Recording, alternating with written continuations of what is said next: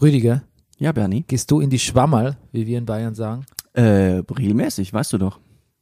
Ich habe es auch schon hier erzählt im Intro, äh, als es eine meiner äh, wunderbaren, das ist eine dieser Dad-Dinge, die ich tun, mit denen ich andere äh, alt aussehen lasse. Und was, was sammelst du so ein? Äh, eigentlich ausschließlich Maronen und Steinpilze. Ab und zu nehme ich auch einen Parasol mit, aber äh, nur Dinge, die ich eindeutig identifizieren kann. Du, mein Vater hat neulich so ein Parasol äh, äh, angebraten. Mhm. Hat geschmeckt wie ein Stück zartes Fleisch. Siehst du? Ja, Ja, Parasol schmeckt gut. gut. Das war's hier mit unserem Pilz-Intro. Gut. Für mehr Informationen gehen Sie auf die Seite des Deutschen Pilzdienstes.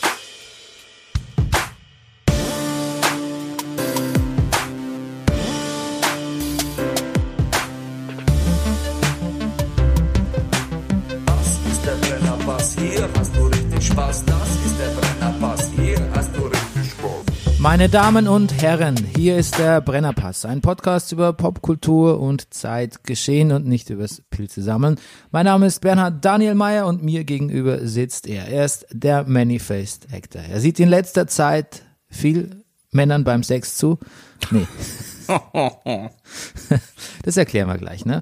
Der Mann, der Barfußschuhe gesellschaftsfähig gemacht hat, nennt man ihn auch. Er ist Deutschlands beliebtester Neurodermitiker, der Mann mit der reizlosen Kimme, der Hauskatzen, Dompteur und Carsharing-Connoisseur, der Bürgermeister von Daddington City. Er ist hin und wieder auch mit ironischer Brechung Mobilist und Militarist. Er ist der Pornfree, Pesketarier und laut Sekundärliteratur der lustigste Mann im Internet. Er ist der Mann ohne Pflichtspieltore. Es handelt sich hierbei um Rüdiger Rudolf. Guten Morgen, lieber Bernie. Gesponsert wir von der Imkerei Peschel Biederein, aber weiter wir sind. Dem Honiglieferanten unter den Honiglieferanten. Ja. Ist auch gut, um so akkusativ und, also um so Fälle zu üben. Dem, den. Ja. Ja, zu dem komme ich gleich zum Sponsor. Ah, gut. Da war ich nämlich. Bitte. Ähm, Brennerpass funktioniert mit eurer Unterstützung. Das heißt, äh, ihr spendet uns hin und wieder etwas, also wer will. Wir bedanken uns und senden weiter und weiter und weiter und weiter und weiter bis zur Unendlichkeit und weiter. Und zurück. Und zurück und wieder zurück. Ähm, das geht, wenn ihr ähm, per PayPal uns unterstützt oder mir schreibt, dann nenne ich euch die weiteren, die weitere Vorgehensweise unter bernie.meier.gmail.com. Das ist auch das PayPal-Konto. Ich muss aber auch sagen, wer nichts spenden will, dem nehmen wir es nicht übel, oder Rüdiger? Nein. Nein, nein, das nehmen wir nicht übel. Einfach zuhören dann. Was wir nicht mal machen, ist uns, was wir schon ein paar Mal hatten, nachts irgendwo unter Brücken treffen, Geldübergabe in Koffern, kommt alleine. Das, da haben wir keine guten Erfahrungen gemacht. Nee, das ist manchmal, das, äh, das ist manchmal so ein bisschen off the rails. Ja, ja. Gelaufen, das, das ne? ist öfter mal eskaliert. Hatten wir auch meistens einen Hörer weniger. Also, Also das, die Option bietet man nicht mehr an. das bietet man nicht mehr an. Nee. Nein. Aber wisst ihr, was ihr auch machen könnt? Ihr könnt uns, äh, ihr könnt the word spreaden. Ne? The- ja. Ihr könnt sagen, hört Brennerpass, hört mehr Brennerpass. Ja. Und zwar jetzt nicht aus purem Eigennutz, weil mir ist es persönlich egal, ob wir ähm, 1500 Hörer haben oder 2500 in der Woche. Na, ganz egal ist es mir nicht, das stimmt nicht. Aber es ist mir, es macht nicht viel mit mir. Aber wir haben manchmal so Themen, wie zum Beispiel heute oder neulich auch Geflüchtete. Süßigkeiten lassen wir jetzt mal weg. Wobei die Zuckerwarnung war auch nicht ganz ohne Ja. die tatsächlich ein bisschen von, vielleicht ist es ein bisschen Hybris, aber die von gewisser sozialer Relevanz sind oder zumindest unsere Gäste sind's. Vielleicht nicht das, was wir darüber dazu beitragen, aber unsere Gäste. So wie auch heute. Ähm, das heißt, da helft ihr nicht nur uns, sondern helft ihr auch der Gemeinnützigkeit oder so ein bisschen, ähm, ja, dem Sozialleben, wenn ihr sagt, hört doch mal Brennerpass. Interessantes Thema die Woche. Diese Woche zum Beispiel ist unser Thema sehr interessant, wie ich finde, nämlich es lautet HIV. Ja. Ja. Ähm, wer jetzt schon abschaltet und sagt, er hat genug von Pandemien, Epidemien, sonst irgendwie, dem sei gesagt, es gibt da auch gute Nachrichten. Es gibt News, ja. Ja. Man kann wirklich sagen, wir haben, ich habe in dem Zusammenhang jetzt in Vorbereitung Dinge, die, die mich richtig überrascht haben. Hm. Die wir noch nicht verraten, oder? Nee, aber vom, vom Tisch, das muss man auch sagen, vom Tisch ist das Thema bei Weitem noch nicht. Nee. Okay. Gut, Rüdiger, jetzt, äh, ich war in Bayern. Ja. Ja, ich bin verreist. Ich habe ich hab lange nicht kapiert, ob ich darf oder nicht. Ja. Ja, da bist du nicht der Einzige, aber ja. Ja, gut. Aber es war, als, es, als die Sachlage dann klar war, mit, dass der Beherbergung, Beherbergungsverbot nicht beinhaltet, dass ich bei meinen Eltern penne, ja. ähm, bin ich losgefahren. Mhm. Und ähm, ich war bei meinem Onkel, dem Honiglieferant, Lieferanten unter den Honiglieferanten. ja, Herrn Wolfgang Peschel. Und ich musste was dazu, die kurze Vorgeschichte ist nach unserem Süßigkeiten-Exzess. Wer wer es nicht weiß, wir haben letzte Woche jeder mehr als zehn Süßigkeiten aus aller Welt getestet. Ja. Und ähm, Beste Grüße, Grüße übrigens von Alexis von Sugarfari, hat sich's angehört und äh, es hat, hat ihm gefallen. ist er zufrieden? Er ist zufrieden. Ja. Ich habe Hörerfeedback bisher, ihr habt viel geschmatzt. Wir haben, ich habe mal reingehört, wir haben, wir haben sehr geschmatzt. Du lieber Himmel. Ja. Aber wir mussten auch But in it was a thing, finde ich. ja, aber wir mussten auch in kurz, kürzester Zeit zehn so Dinge Ja. probieren. Was uns aber, Entschuldigung, wenn ich noch einen Satz sage, aber was uns wirklich beiden aufgefallen ist, so gut, du sagst irgendwann zwischendurch, so gute Laune hatten wir schon lange nicht mehr im Brennerpass. Ja. Ist, ich weiß gar nicht, was, da kam einiges zusammen. Ja. So viel zum positiven äh, Effekt. Der negative war, dass ich mir ein bisschen, dass mein Magen danach ein bisschen ramponiert war. Ich Mhm. vertrag eh nicht so viel Zucker Ja. und äh, das war dann ein bisschen das eine Stück zu viel.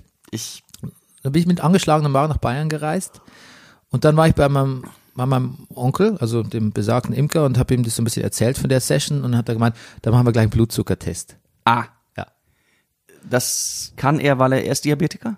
Nee, aber unsere Oma, also seine Mutter, Ja. auch die Mutter von meiner Mutter, die war Diabetikerin und da sind wir an der Familie eigentlich oder sollten wir alle ein bisschen vorsichtiger sein. Okay.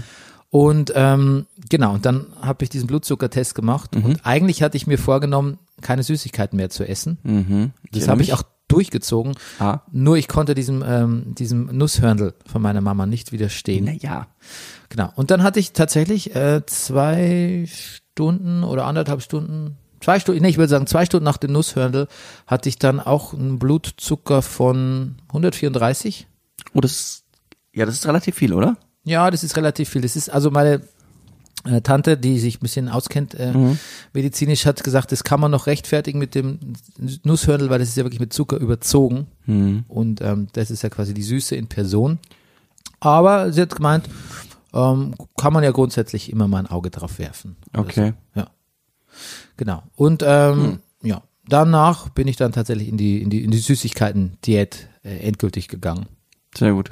Wobei ich muss zugeben, ich habe natürlich schon auch, also ich esse dann schon auch so ein Joghurt von Lobetaler oder auch mal ähm, Smacks. Das, das so ganz lasse ich es mir nicht nehmen. Hm. Aber so Schokolade, ähm, ähm, Schokoriegel, ähm, Gummibärchen, jetzt I'm, I'm done for. Du, ich kann nur sagen, ich war am Wochenende bei meinem Onkel und mehr weiter muss ich leider gar nicht reden.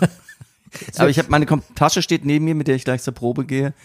Sie ist äh, voll mit Süßigkeiten, mit denen ich jetzt meine Kollegen in die Diabetes äh, prügeln werde, Ja, genau. um meine ja. Familie zu beschützen. Rüdiger schenkt mir ja auch öfter was, Ja, quasi Gut abgehangene Zwe- Süßigkeit. Eine Zweitschenkung von seinem Onkel und das freut mich auch sehr.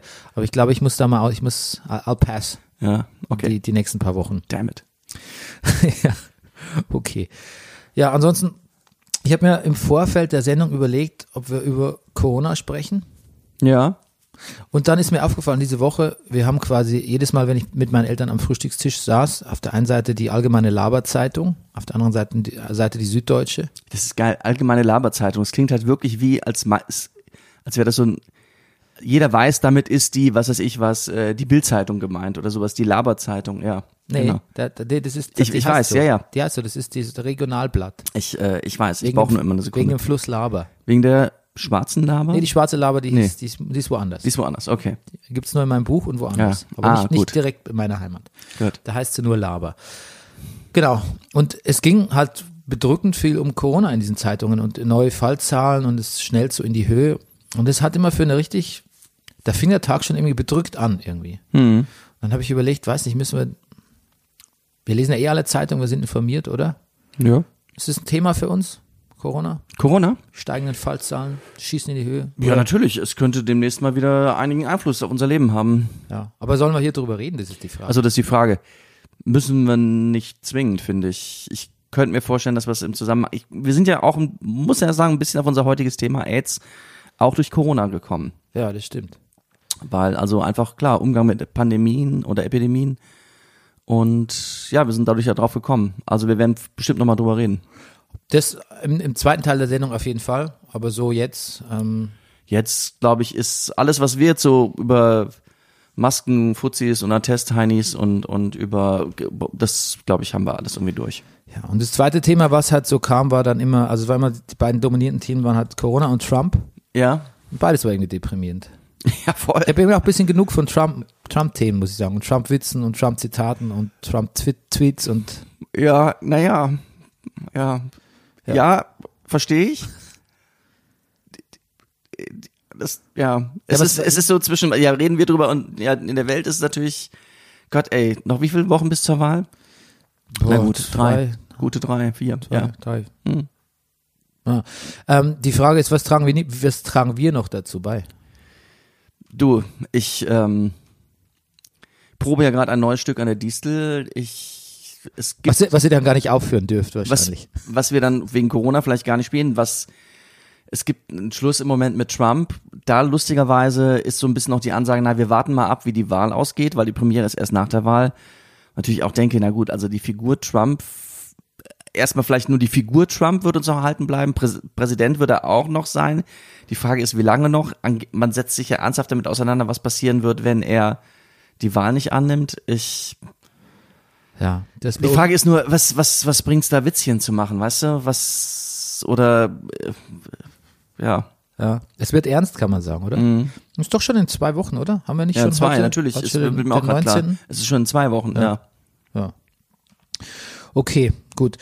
Ähm, wegen Corona, zurück zu Corona. Also noch, noch geht ja alles. Ja. Ich war essen Mhm. am Freitag. Mhm. Samstag war ich im Museum. Ah, Darüber möchte ich kurz berichten. bitte. Bist du bereit für einen Kulturbericht? Ich bi- bi- bitte darum. Ich war in einer Ausstellung in der, ähm, wo war es? Ich glaube in der Alten Nationalgalerie zu belgischem Symbolismus. Ja. Sagt einem erstmal nicht so viel, aber der Übertitel ist oder Untertitel ist Dekadenz und dunkle Träume. Okay. Und das ist eigentlich schon sehr, das, das trifft es eigentlich schon ganz gut. Das ist so Ende der 18, also so in den 80er, 1880ern, Ja. so fahren das mäßig. Also war Mhm. da, definitiv die Stimmung. Ein bisschen zeitgleich zu den Impressionisten auch. Mhm. Ähm, basierend auch auf so einer französischen Künstlergruppe namens Le Vent, also die 20. Ah. Und ähm, wenn man vielleicht, wenn man in der alten Nationalgalerie war und sich schon mal irgendwie, ähm, vielleicht hat man schon mal das Bild, die Todeninsel von Böcklin gesehen, eins meiner absoluten Lieblingsbilder. Und ähm, das ist belgischer Symbolismus. Es ist, es geht tatsächlich von der, von der La- Landschaftsmalerei bis zu äh, grotesken, karikaturartigen Dingen, also hat so, so ein bisschen Goya, Goya-Vibes gef gefühlt da. Und ähm, es ist auf jeden Fall sehr abseitig. Okay. Es ist abseitig, dä dämonisch. Und Er, äh, es geht quasi um, also in der Ausstellung steht auch selber Eros und Thanatos sind die beiden Ah. Leitmotive. Und Symbolismus, weil es ist alles sehr symbolisch aufgeladen. Symbolismus kann ich dir gar nicht so viel dazu sagen, ohne quasi in völliges Halbwissen Ah. abzugeraten. Ich weiß nur, dass es hauptsächlich eine Literat literarische Strömung ist, warum die äh, Symbolisten, glaube ich, auch so ein bisschen unterging irgendwie. Hm. Nee, jetzt steht hier auf, jetzt steht hier auf Wikipedia zum Beispiel wieder, es wäre eine Kunstströmung der Malerei und Bildhauerei. Ich habe eher gelesen, auf der Ausstellung steht, dass es quasi gegenüber den literarischen Symbolisten etwas untergegangen wäre. Hm. es ist auf jeden Fall, es, wenn, es gibt ein paar Bilder, vielleicht die kennst du, wenn ich dir die zeige. Es ist, es ist fantastisch und es ist tatsächlich auch sehr verstörend. Aber es ist eine unglaublich gute Ausstellung. Gut. Und es war wirklich sehr viel los auch. So zum, Ist es nicht in den Museen auch so, dass man so Timeslots bucht? ja. Okay. Ja, ich glaube, man kann rein, wenn spontan mal jemand abgesagt hat oder so, aber eigentlich muss man schon im Vorfeld buchen. Okay. Ich bin selten so angepflaumt worden. Angepflaumt ist auch ein schönes Wort, ne? Das ist ein gutes Wort. Wie, wie in diesem Museum. Da hatte ich nämlich gedacht, ich habe da auf meinem, auf meinem Audioguide gesehen, Mensch, die 231 habe ich noch nicht gehört. Und habe Ja. versucht, in den, ah, die war dann in dem Raum hinter mir, habe ich wohl übersehen, wollte dann in den Raum zurück. Dann hat sich mir eine ähm, Frau Museumswärterin in die Bahn gestellt, in den Weg Dich gestellt getackelt. und hat gesagt, Sie können doch nicht zu, was fällt Ihnen ein? Sie können doch nicht in einen anderen Raum zurückgehen. Das ist doch hier ein, das ist ein Rundgang. Haben Sie das Schild nicht gelesen? Und ich so, wow, wow, wow. Mhm. Oh, okay, I get it. Und dann habe ich noch, die war wirklich, die, die war, die war, Die war barsch. Ja, das war unnötig. Mhm. Ich wollte ja, ich wollte ja nichts Böses machen irgendwie. Na gut, aber den, das kann ich nur empfehlen. Belgischer Symbolismus. Du, aber jetzt, ich habe gar nicht dran gedacht, aber wo du es erzählt hast, ich war diese Woche auch im Museum. Ich war zum ersten Mal hier in unserem kleinen Mauermuseum. direkt hier an der Bernauer Straße und äh, habe was mit der Familie gemacht, obwohl wir hier wohnen und direkt an der Mauer sind. Ähm, auch mit der Frau Tochter mal äh, uns Bilder angeguckt vom Mauerfall. Ja. Das war sehr interessant. Ja, das habe ich auch schon hinter mir. Ich weiß noch, dass äh, unser Kind da damals sehr drüber gestaunt hat, dass man da, dass es da Leute gibt, die haben so riesen Stacheln, an denen man sich aufspießen kann, Äh, irgendwo ja. hinlegen. Das ist direkt am Eingang, ne? Dieses, dieses, auch dieses Ding, ähm, dieses sieht aus wie so ein Fakir-Nagelbett. Ja, genau, genau, das, das ist gemeint. Ich habe noch eine Geschichte vom, die mein Kind involviert. Ich möchte, nicht- ich erzähle nicht gern von meinen Kindern, das ist einfach nicht, that's not how I roll, aber ich fand, ich fand den Spruch ganz gut. Und zwar, ähm, wir waren auf der Burg Falkenstein Ja. in der Oberpfalz. Und da ist wirklich ein, ist ein sensationell altes Schloss, also ehemals eine Schlossruine mit einem tollen Rundgang und so. Und ähm, da gibt's so einen Burgturm, der ist auch relativ hoch, da war ich tatsächlich nicht so, da war leicht schwindelig da oben. Und da sind wir hoch und da hat man so auf einer Mittel, auf einer Mittelebene von dem Turm, da gab's einfach so einen Raum, da standen so, so ein Streckgalgen, so eine, so ein Spannbank, irgendwie so Folterinstrumente halt. Ne? Und dann hat mein Sohn jetzt gefragt, was ist das? Dann habe ich das so ein bisschen erklärt, auch die Mechanik. Und hat dann, hat dann nur, sein Resümee war nur, was ist falsch mit den Leuten im Mittelalter? Ja. Ja, naja. Ja. Leider, wenn man dann nochmal genauer drüber spricht, ähm, dass das Mittelalter so brutal war und da gab es viel Tote und so, dann muss man, wenn man die Statistik guckt, guckt sehen, naja, also naja, es im Vergleich. ist nicht so, dass es jetzt, jetzt wenige, es gibt eigentlich viel mehr Tote jetzt. Ich, da hat man wenigstens noch ein bisschen, also ja, so grausam was war, aber da, da haben halt so ein paar Ritterheere gegeneinander. außerdem ein Kind, sag ich mal, ist so eine Streckbank auch leichter zu erklären als Waterboarden. Wenn ich Waterboarden meinen Kindern versucht habe zu erklären, dass die glauben immer nicht, dass das so schlimm ist. Das ist so geil, dass man so, wenn ich versucht habe, meinen Kindern Waterboarden zu Naja, das irgendwann- ist so ein alltäglicher Vorgang. Ja. Ja, aber selbst ich habe manchmal noch Sch- Schwierigkeiten, das irgendwie, wenn ich eine Streckbank sehe und dann höre ich jemand kriegt ein bisschen Wasser über den Kopf, Wo ich auch denke, ja, nehme ich, nehm ich doch das. ich nehme das Wasser. oh Gott. okay. Gut. Wir, ähm, Es wird ja viel über die, ich wollte noch, Entschuldigung, ich Ja? habe so, so, viel, so viele Themen irgendwie. Ähm, hast du mal gelesen, dass dieser, es wird ja viel über Nawalny geschrieben, ne? ja. Ist ja wieder gesund und so, sorgt ja für eine regelmä also regelrecht diplomatische Krise. Mhm. Ähm, der Nawalny ist gar nicht so immer so ein netter Typ gewesen. Ich weiß nicht, ob das bewusst ist. Nee. Wieso? Ja, der hat, also der ist tatsächlich, hat sich schon auch, auch krass homophob geäußert. Ah.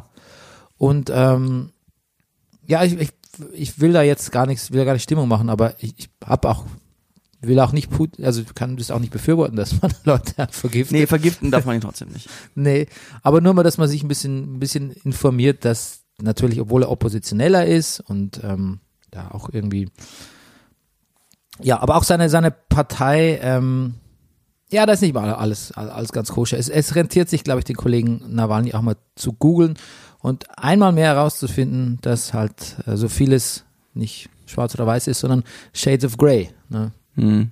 Das, ja, genau. Dann, ähm, Was hast du alles geguckt? Nein, du bist noch woanders. Sag. Nein, ich bin jetzt bei der, ich, wär, ich wäre Ah. jetzt beim Kulturteil. Gut.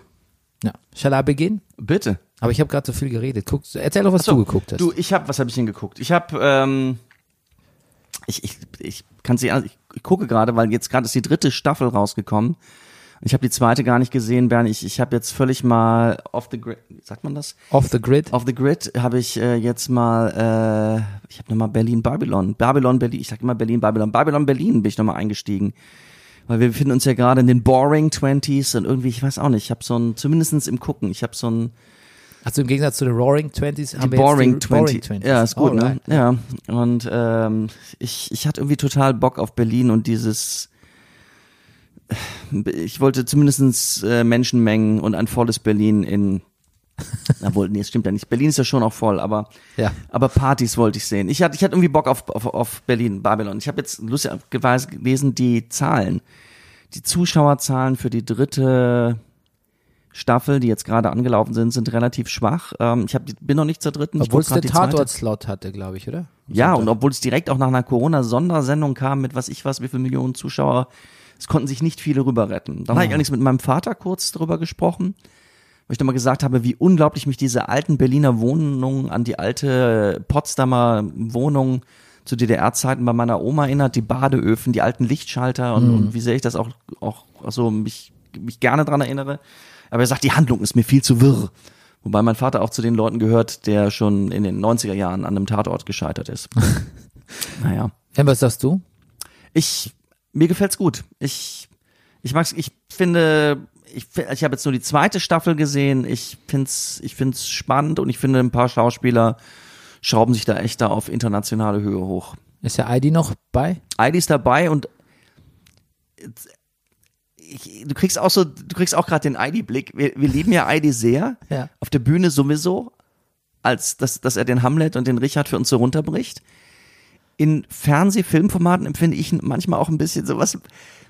Ich nehme ihn auch nicht ganz ernst manchmal. Ich sage, was macht denn der da schon wieder? Aber da ist irgendwie, er, er ist richtig, ich vergesse, dass er der Heidi ist. Und das, das ist schon mal ein sehr gutes Zeichen hat eine Szene mit Benno Fürmann da zusammen zum Beispiel. Benno Fürmann, muss man sagen, macht das auch alles, alles gut. Ist jetzt, was, was ist jetzt hier für eine Kritik? Aber ja, ich, ich finde ein paar Leute da wirklich gut. Ich auch sehr die Liv Lisa Fries hat sie, glaub Ja. Liv Lisa Fries, genau. Ja. Ja. für eine gute Schauspielerin, finde ich auch. Mhm. Ja, ja, ich, ich kann's, ich bring's trotzdem nicht ganz übers Herz, es zu gucken. Versteh ich. ich Weiß, auch. ich weiß, es sind viele Vorurteile gegenüber des Deu dem Mhm. deutschen Film, also ich weiß, dass ich, dass ich da nicht so viel Bias haben sollte, aber es fällt mir schwer. Vor allem, wenn ich lese, äh, letzte Woche wieder gelesen habe, Til Schweiger, unser soziales Gewissen der Nation, dreht jetzt einen Film, in dem er, und jetzt halte ich wirklich fest, weil es wird fies, er ist Pfarrer Ja. und seine Tochter hat Krebs und er muss äh, nicht vom Glauben abfallen. Ja. Naja, Gut. gut. Na gut. Ähm, Ja, weiter. ich habe Pose geguckt, auch in Vorbereitung auf äh, unsere Sendung heute. Pose, ähm, Was ist Pose, Rüdiger? Post ist eine, eine Serie, ähm, mittlerweile, glaube ich, gibt es auch, es wird an der dritten Staffel gearbeitet. Es geht um die Ballroom Culture in New York in den 80er Jahren. Das ist die Ballroom Culture ähm, oder Balls gefeiert wurde. Es geht um es geht um die afroamerikanische und, und Latin schwule queer Community, die auf diesen Partys, auf diesen Balls im Grunde genommen so eine Art Wettkampf gemacht hat. Man ist, man hat sich, es war ein, es war im Grunde genommen ein, ein Contest, wo man sich unter bestimmten Kategorien, das konnte sein Sachen wie Militär oder auch ähm, Royalty, also so versucht hat, also man hat sich königlich angezogen, hat versucht, in diesem ganzen Drag-Leben geht es ja ohnehin danach, so echt wie möglich zu sein, also Royalty darzustellen oder ähm, Executive Realness, wo, wo also schwule, schwarze Jungs sich versucht haben, glaubwürdig so anzuziehen wie äh, die, die, was ich was, die Wall Street Broker, die sie auf den Straßen gesehen haben und auch ein oder oder oder die die, die Celebrities, die sie, die man aus Hollywood von Oli- Oscarverleihungen kennt und dem möglichst möglichst nahe zu kommen. Man hat miteinander konkurriert. Es gab eine Jury, die ähm, mit Tafel, wie man es vom Eislaufen kennt, äh, äh, Punkte verteilt haben. Und das, das, das war ein richtig großes Ding. Und eine Sache, die man vielleicht ein bisschen kennt von da, ist, was da entstanden ist, ist das Voging. Also dieses Posen. Im Grunde genommen, also da hat sich Madonna das hergeholt, das, das Vogen. Übrigens auch Lip Sync. Lip Sync, diese Lip Sync Battles sind auch da entstanden. Okay. Und ähm, das ist auch ein Teil äh, des der Antwort, warum du Sex unter Männern guckst. Ach so, ja, Sex unter Männern, äh, auch da natürlich, da ist, das ist vielleicht nicht ganz so explizit, aber auch da natürlich, also klar, Liebe unter Männern. Ähm, obwohl, ehrlich gesagt, wenn ich drüber nachdenke, doch ganz schön äh, explizit. Ähm, jetzt fiel mir gerade, ich habe so viel gesehen in letzter Zeit an. Dann äh, habe ich den Film gesehen, 120 BPM. Ähm, französischer Film, äh, spielt BPM wie Beats per Minute. Beats per Minute, ja, spielt in den. Wobei das gar nicht so richtig erklärt wird im Film. Also es, es läuft viel Musik und es läuft auch die entsprechende Musik, aber ja. Ähm, es oder ich habe was grundsätzlich kapiert, aber es ist, es geht um, um, ähm, um eine Gruppe, eine Aktivistengruppe, Act Up, in Paris der 90er Jahre, wo der Virus wirklich AIDS oder SIDA, französisch, extrem gewütet hat, weil es, darüber werden wir auch sicherlich gleich reden, weil es, es, es gab keine, es gab keine Seuchenpolitik. Es war wirklich, man war noch viel länger als andere Länder, auch in Europa, so hat man das abgetan als, als Krankheit, die nur Schwule kriegen und auch, also es, es wurde überhaupt nicht ernst genommen. Es gab keine Seuchenpolitik. Und diese Gruppe, dieses Act Up, hat wirklich sehr, äh, sag ich mal, ja, also publikumswirksame Aktionen gemacht. Man hat unter anderem mal die, die Seine komplett rot gefärbt, dass sich die Seine wie rotes Blut also durch, durch, durch Paris ergossen hat, um Aufmerksamkeit zu kre kreieren und, und Pharmakonzerne unter Druck zu setzen. Das, das ist die Geschichte. Man geht aber auch in Schulen, unterrichtet die Leute und, und Das aber ist keine Doku, ist ein Spielfilm. Nein, das ist ein Spielfilm. Man hat aber auch die einzelnen, ähm, so die Geschichten der, der einzelnen Figuren untereinander. Und das ist auch natürlich auch alles sehr tragisch, weil natürlich die meisten von denen in dieser Gruppe auch HIV-positiv sind, was damals ein Todesurteil war. Guter Film? Ja, es ist ein guter Film. Es ist ein ungewöhnlicher Film. Und er ist deshalb ungewöhnlich auch oder gut auch, weil viele Leute auf in extremen Situationen anders reagieren, als man es denken würde. Und gerade das macht sie so glaubwürdig, weil sie schon so lange damit leben, mit diesem Todesurteil. Tun sie dann Dinge, wenn dann schlimme Sachen passieren, die auf den ersten Blick befremdlich sind. Und das hat mich extrem überzeugt. Okay, Ja. okay. Gut, wir haben, wir sind ein bisschen ausgeschwärmt, äh, Ja. äh, ähm, guckmäßig diese Woche, kann man sagen, oder? Ja, wahrscheinlich. Was hast Ja, du alles ja. gesehen? Ich habe geschaut, äh, The Trial of the Chicago Seven, Ja. ein ähm, Gerichtsfilm von Aaron Sorkin, der auch ähm, ja, Drehbuchschreiber, Genie, Master des Walk and Talk, also quasi Leute, die beim Gehen wichtige Dinge besprechen. Es gibt doch, glaube ich, wirklich, es gibt doch immer diese Masterclass. Da gibt es auch, glaube ich, wirklich eine mit Aaron Sorkin. Äh, ja, das Müsste man nachgucken. Ich glaube. Nee, nee, das, das kommt mir auch sehr, das Ja. kommt mir auch sehr geläufig vor. Ähm, auf jeden Fall wird natürlich viel geredet in dem Film, aber das ist in einem Gerichtsfilm auch tatsächlich ähm, ja Usus. Und ähm, es geht darum, dass quasi in Chicago ähm, da gab's ähm, quasi in der Übergangszeit zwischen Johnson und Nixon, also Zeit des Vietna- Vietnamkriegs, gab's äh, wie- eine Mischung aus Studenten, ich glaube so 68 tatsächlich, eine Mischung aus Studenten, Hippie-Protesten und ähm, naja, also einem politischen Protest. Die sind gereist zum Parteitag der Demokraten und ähm, es kam zu Ausschreitungen. Ich erinnere mich, ich glaube, das kommt nur in dieser Vietnam-Doku, die wir beide gesehen haben, auch vor. Ja, das Ja. ist gut. Ja, das ist gut möglich. Es kommt zu Ausschreitungen, wo die Polizei mit äh, ungebührlicher Brutalität Ja. äh, auf die Leute eindrischt und 400 Leute kommen schwer verletzt ins Krankenhaus. Und ähm, die ähm, Staatsanwaltschaft, also quasi der General Attorney, der wird ja dann neu besetzt unter Nixon und der ähm, eigentlich wurde der Fall schon abgeschmettert und der sagt, der verklagt die jetzt wegen ähm, Conspiracy. Also quasi, die hätten sich, der muss beweisen, dass die sich verbündet haben. Diese, es gab verschiedene Interessensgruppen, die sich verbündet haben und zusammen dahin gereist sind, um äh, diese Riots zu inszenieren quasi. Ja, also zu- richtig zu staatsgefährdende. Ja, genau. Ja. Und ähm, es, ich, ich finde es wirklich ein, ich finde es einen extrem guten Film.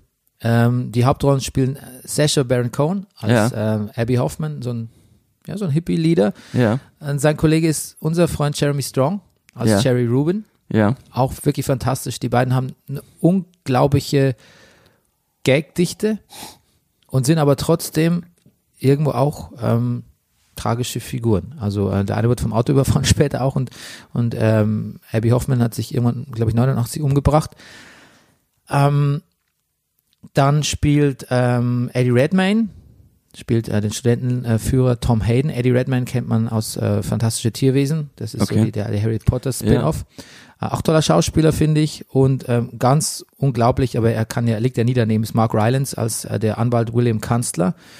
Und absolut ähm, die Show stehlen tut ähm, der Richter, äh, Julius Hoffman. Von wem wird der denn gespielt? Ich muss das jetzt tatsächlich mal kurz, äh, kurz nachschauen.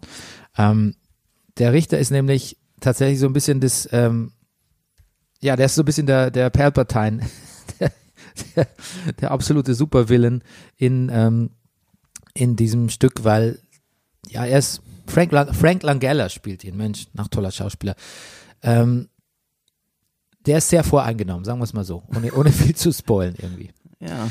Und ähm, das ist sehr schön, wie das hin und her wogt. Es gibt so, es gibt fantastische Hope-Spots, wo man denkt, vielleicht dreht sich das Ganze noch, obwohl man, wenn man es Wikipedia gelesen hat, wüsste man eigentlich, wie es ausgeht. Ähm, es ist sehr spannend, es ist sehr lustig, es ist sehr spannend, es ist auch traurig, es ist be bewegend. Es hat ein sehr patriotisches und sehr amerikanisches Spielberg-Ende, würde ich sagen. Und man kann sich jetzt ein bisschen dran stören. Das wäre ein berechtigter Einwand. Ähm, es geht auch um ähm, Bobby Seale, den amerikanischen Bürgerrechtler und Mitbegründer der Black Panthers. Ja. Und ähm, der scheidet quasi aber in der Mitte des Films aus, weil da wird da so ein, ein, ein Mistrial irgendwie, wird dann festgestellt. Das ist auch historisch ver, verbürgt. Und ähm, es gibt so eine sehr explizite Szene, wo er tatsächlich, er kann sich nicht verteidigen, er darf sich nicht selbst verteidigen und wo er tatsächlich geknebelt und geschlagen wird. Und so vorgeführt wird dem Gericht. Also eine unglaubliche Szene. Danach ist er quasi aber seine Präsenz in dem Film erschöpft. Das war's dann. Ähm, und dann muss man sich fragen, vielleicht ist das nicht eigentlich für die Jetztzeit und für, also ist das nicht das viel entscheidendere politische Element an dem Film, als dass man nochmal die Hippie-Bewegung hoch, hochhebt. Vor allem, gerade weil die Boomer, die Mitbegründer der Hippie-Bewegung natürlich auch ein bisschen in Verruf gekommen sind. Jetzt ist Aaron Sorkin selber über 60. Ich persönlich bin zu dem Entschluss gekommen, ich, ich nehme es ihm nicht übel. Er hat, hat einen Film gemacht über diesen Prozess. Ich finde, er hat versucht, den zeitgemäß zu inszenieren. Es ist vieles, was man mit in die Jetztzeit übernehmen kann. Es sind genug Allegorien drin irgendwie. Ähm, er hat, glaube ich, das Beste daraus geholt. Ob der Film jetzt zu der Zeit wirklich so gesellschaftlich relevant ist, das kann man dann besprechen, wenn er dann irgendwie fünf Oscars gewonnen hat oder so. Aber so jetzt zunächst für sich stehen, ist es einfach wirklich einfach ein sehr guter Film. Okay. Und fünf Oscars hältst du auch für möglich. Ich. Weiß ich nicht. Weiß ich nicht, aber er fand's ihn gut. Okay. Ja, aber äh, nee, aber der, der wird halt einfach einen gewissen, ab einem, eine gewisse Altersklasse der Oscar-Jury ansprechen, denke ich Okay. mal. Und eine Ja, ja. gew- gewisse, gewisse Hautfarbe vielleicht auch. Trotzdem sehr guter Film auf Netflix. Ähm, da auf Netflix läuft auch The Haunting of Bly Manor. Das ist quasi, ähm, das ist der Fort- Fortsetzung von, von The Haunting of Hill House. Ja. Ja. Ich guck schon wieder so, weil es einfach äh, nicht so mein Genre ist, aber du hast es geguckt. Ich habe die ersten vier Folgen geguckt und ich finde es tatsächlich eigentlich, ja, ich finde es tatsächlich echt ganz gut, weil Ja. Ähm, es ist natürlich eine Gruselgeschichte und es spielt in einem alten Herrenhaus. Ähm, es, da sind schon so viele, viele Klischees, ähm, viele Haunted House ähm, Momente, die man sofort wiedererkennt. Aber es lässt sich extrem Zeit. Also es passiert eigentlich so gut wie nichts in den ersten fünf Folgen oder ersten vier. Und die Emotionen, also die Trauer und Verlust der Leute, weil natürlich bei so Haunted, es gibt ja immer so Tra Traumata quasi und, und Brechungen in der, Brüche in der Biografie, die dann halt so, ähm, die dann später durch so Gruselerscheinungen Ja. hervorgeholt werden. Das ist alles sehr glaubwürdig dargestellt. Die Schauspieler sind gut. Da ist, also da liegt eine echte Trauer in der Luft. Und das bei allen Klischees und manchmal auch so ein bisschen alberne, gruselige Kinder etc. Wenn das rüberkommt in, in, in Horrorfilmen oder in Gruselfilmen, ähm, dann bin ich schon ein bisschen dabei. Weil ich glaube, Angst hat auch, hat auch viel mit, mit Trauer zu tun irgendwie. Und das, das kommt da gut rüber. Und das ist nicht so, also so Jumpscares, wie man so schön sagt, bei Horrorfilmen sind da sehr, sehr selten. Bisher, bisher. Ich weiß ja nicht, wie es weitergeht. Genau. Ähm, und dann habe ich noch ein bisschen reingeschaut in, ähm, du kennst ja meine Vorliebe für K-Pop, Ja. in die Blackpink-Doku, Ah, die erfolgreichste äh, koreanische, weibliche koreanische Band. okay. Und ähm, ja, äh, länger als 20 Minuten habe ich es dann nicht ausgehalten. Weil ich meine, es sind halt so ganz, ja, das sind halt ganz sympathische Mädels, die viel arbeiten müssen.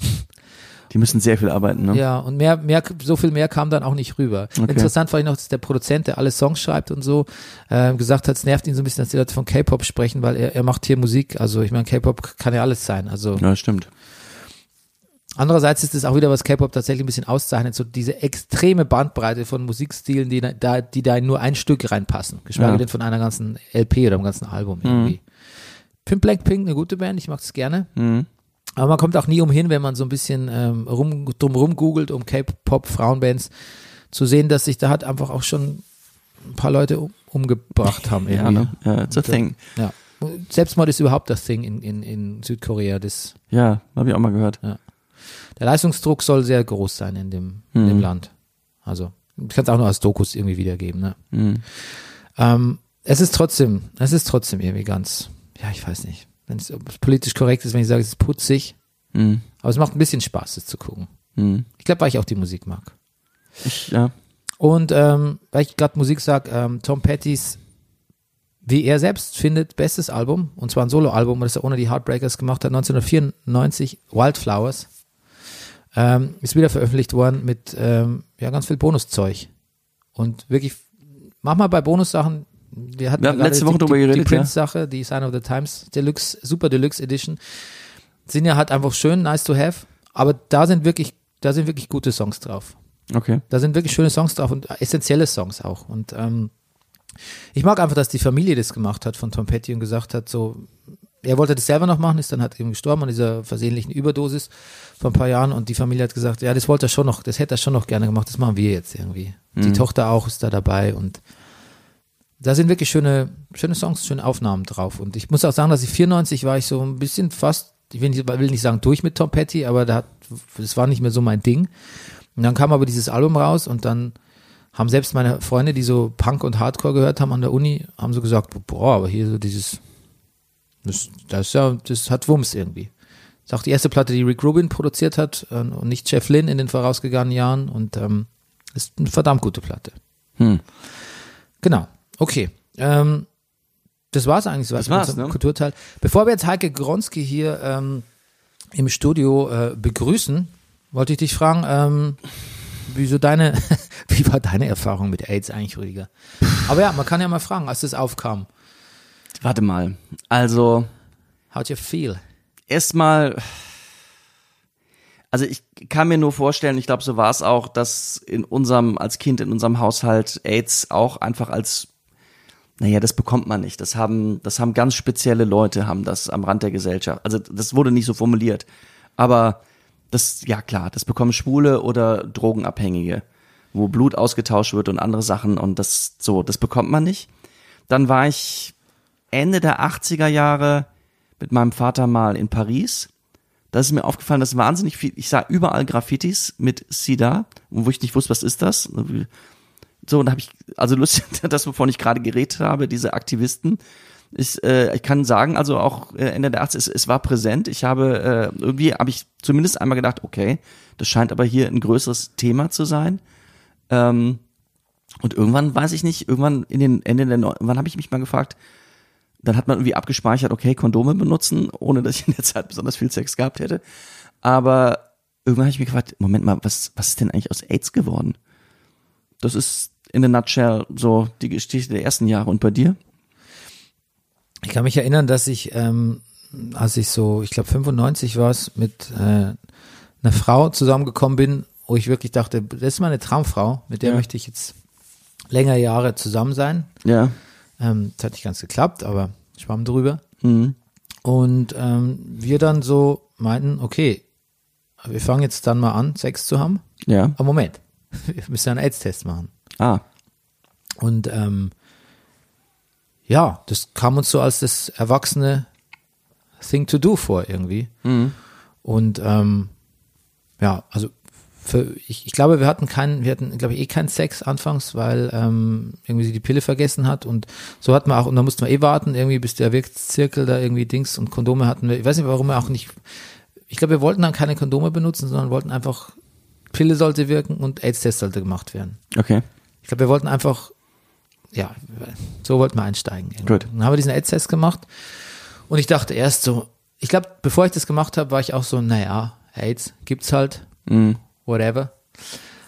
Aber als ich dann diesen AIDS-Test gemacht habe und äh, Hat man ein da paar vergeht- Tage noch auf da das Ergebnis vergeht, gewartet, glaube ich, eine ne? Woche oder so. Ja. Und ich weiß, dass ich dann, ja, ihr Ergebnis da ist da, Herr Meier, kommen Sie da hin? Glaube ich, man musste persönlich da Mhm. vorstellig werden. Und ich weiß tatsächlich so, dass so ein kurzer Effekt wie mein, mein Leben zieht nochmal so an mir vorbei. Ja, ja. Mhm. Ich hatte wirklich Angst, ich, ja, ich muss zugeben, ich hatte wirklich sehr viel Angst. Ohne, dass ich jetzt so wild in der Gegend rumgebumst hätte, dass diese Angst vielleicht Ja. berechtigt gewesen wäre. Aber wer weiß, man weiß es ja nicht, ne? Ich, Also ich hatte nicht, mir, mir bei mir war das nicht so, dass als ich dann drüber nach, angefangen habe, drüber nachzudenken, ist das, habe ich nicht drüber nachgedacht. Habe ich nicht gedacht, oh, das ist ja, ich bin ja nicht schwul, also was soll, was geht mich das an? und bist du damals gefragt worden, warum du einen AIDS-Test machen willst? Vermutlich, ja. Ich weiß so, dass ich habe mir mal irgendwann in Berlin war das schon, also es muss so, weiß nicht, 99, 2000 gewesen sein. Wollte ich einen AIDS-Test machen. Die so, aber warum wollen Sie denn einen AIDS-Test machen? Das, also es kam dieser Praxis, allgemein medizinische Praxis in Berlin ganz seltsam vor, dass ich das machen will. So, Ja, naja, ich finde es heute noch keine schlechte Idee, das zu machen vorne. ich, ja, naja, Auf jeden Fall, ähm, genau, dann hat ich das Ergebnis abgeholt und dann war es negativ und ich weiß noch, dass ich dann tatsächlich total in Hochstimmung war und mich in ein Straßencafé gesetzt habe und erstmal zwei, zwei Weizen getrunken habe.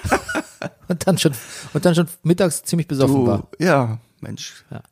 Gut, aber mehr zu dem Thema jetzt gleich mit äh, unserem Studiogast Heike Gronski.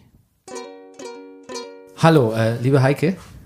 Hallo. Ähm, ich hätte fast gefragt, wie ist das Wetter in Buxtehude? Das habe ich jetzt nicht gecheckt. Das hätte. Das hätte Rüdiger äh, machen müssen, aber ähm, Gut, beim Soundcheck. Okay, wir haben jetzt Heike Gronski im Studio und Heike Gronski arbeitet als Referentin bei der Deutschen AIDS-Hilfe für das Thema Leben mit HIV. Stimmt, habe ich das richtig gesagt? Perfekt, genau so ist es. Okay.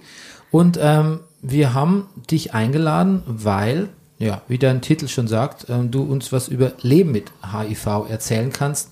Und ähm, ja, wie wir beide und wie viele Leute wahrscheinlich so ein bisschen ähm, das Thema AIDS aus den Augen verloren haben. Und ähm, natürlich aufgrund einer anderen ähm, Epidemie, Pandemie, deren Namen wir jetzt nicht nennen wollen, natürlich schon nennen wollen, ähm, uns gefragt haben, was ist eigentlich daraus geworden irgendwie? Äh, Behandelt man das Thema nicht zu stiefmütterlich, gerade im, im, im Vergleich jetzt, weil es ja was, was Neues gibt irgendwie.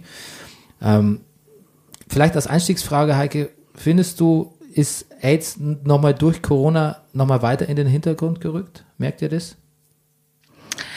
Nee, das könnte ich jetzt spontan gar nicht so sagen. Ich meine, das sind zwei völlig verschiedene Viren, die auch völlig anders übertragen werden, wo ähm, äh, Corona ist ein schnell und ähm, oral übertragbares Virus.